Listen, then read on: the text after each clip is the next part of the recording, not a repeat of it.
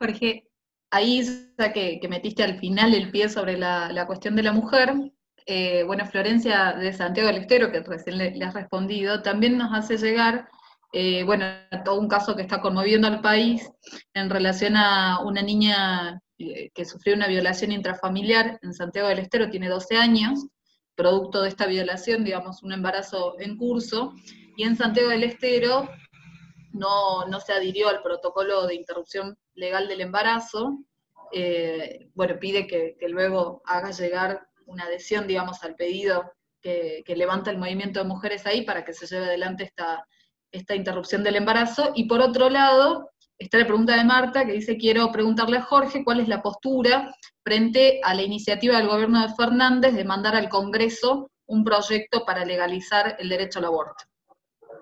Diez puntos por la pregunta. Uno, cuando nosotros tenemos esto que denuncia de Santiago del Estero, que no cumplen el protocolo, ¿no? Eh, que tenían que ratificar las provincias y todo lo demás, hay que luchar para derrocar al gobierno y a los jueces.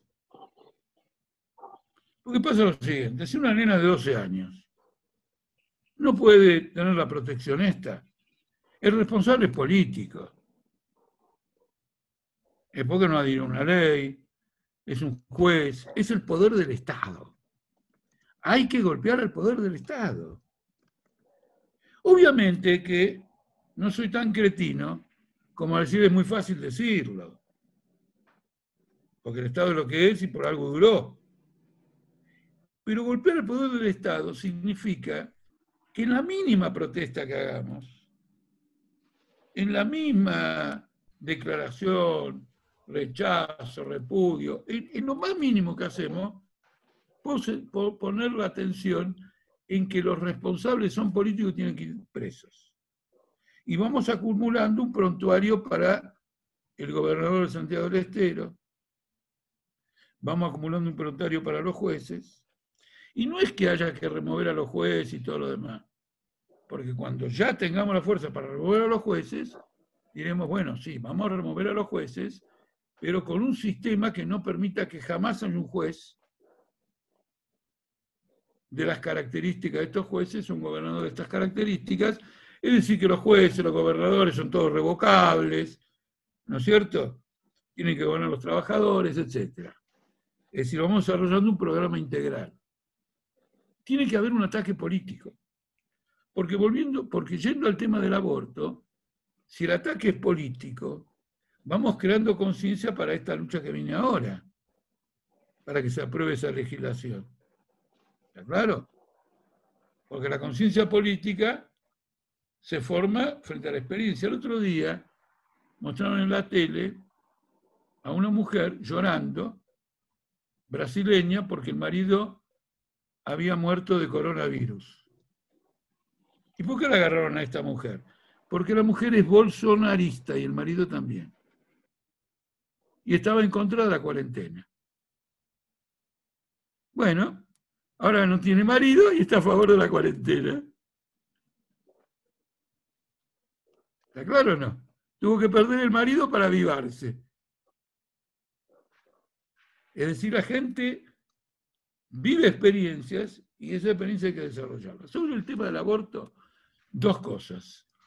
Hay muchos proyectos de legislación que andan circulando que gran parte de ellos nunca van a ver o su entrada al Congreso o su tratamiento. Como se dice en forma vulgar, son para la girada. El proyecto de Fernández que dicen que va a entrar, todavía no lo conocemos. Es el secreto más guardado del mundo. Hay alguna sospecha de cómo funciona Huawei, la 5G de los chinos y no hay idea de lo que dice el proyecto de Alberto Fernández, del aborto. Tenemos unos servicios para guardar secretos acá que supera a las grandes potencias. No lo conocemos. Primero hay que conocerlo. ¿Cierto? Una vez que sea conocido, fijaremos una opinión. Pero desde ya ahora, nuestro partido Obrero Tendencia votó una campaña por conquistar el derecho al aborto ahora.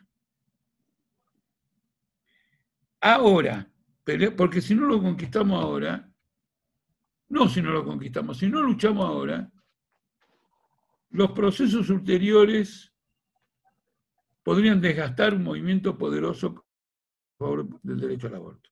¿Y qué tiene de particular el aborto en la pandemia? Bueno, yo tuve un problema con algunos arpullidos y no me quería atender nadie porque decía que estaba excluido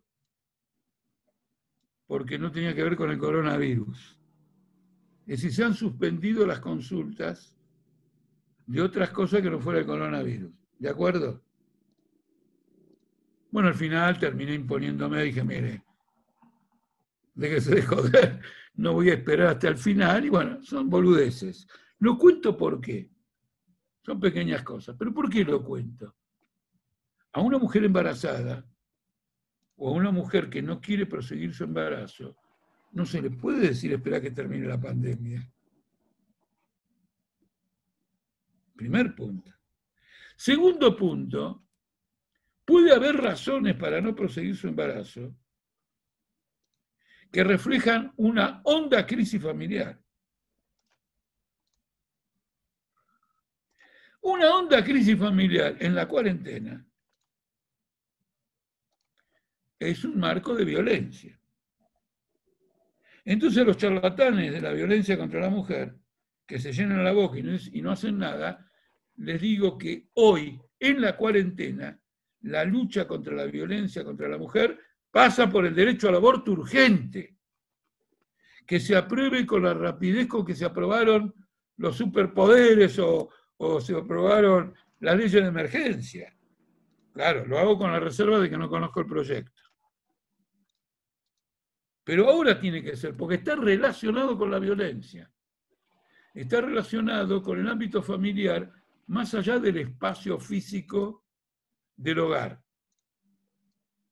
Porque indudablemente una situación de este tipo potencia violencias preexistentes, frustraciones preexistentes o lo que fuere preexistente. Entonces hay que enfocarse, hay que enfocarse.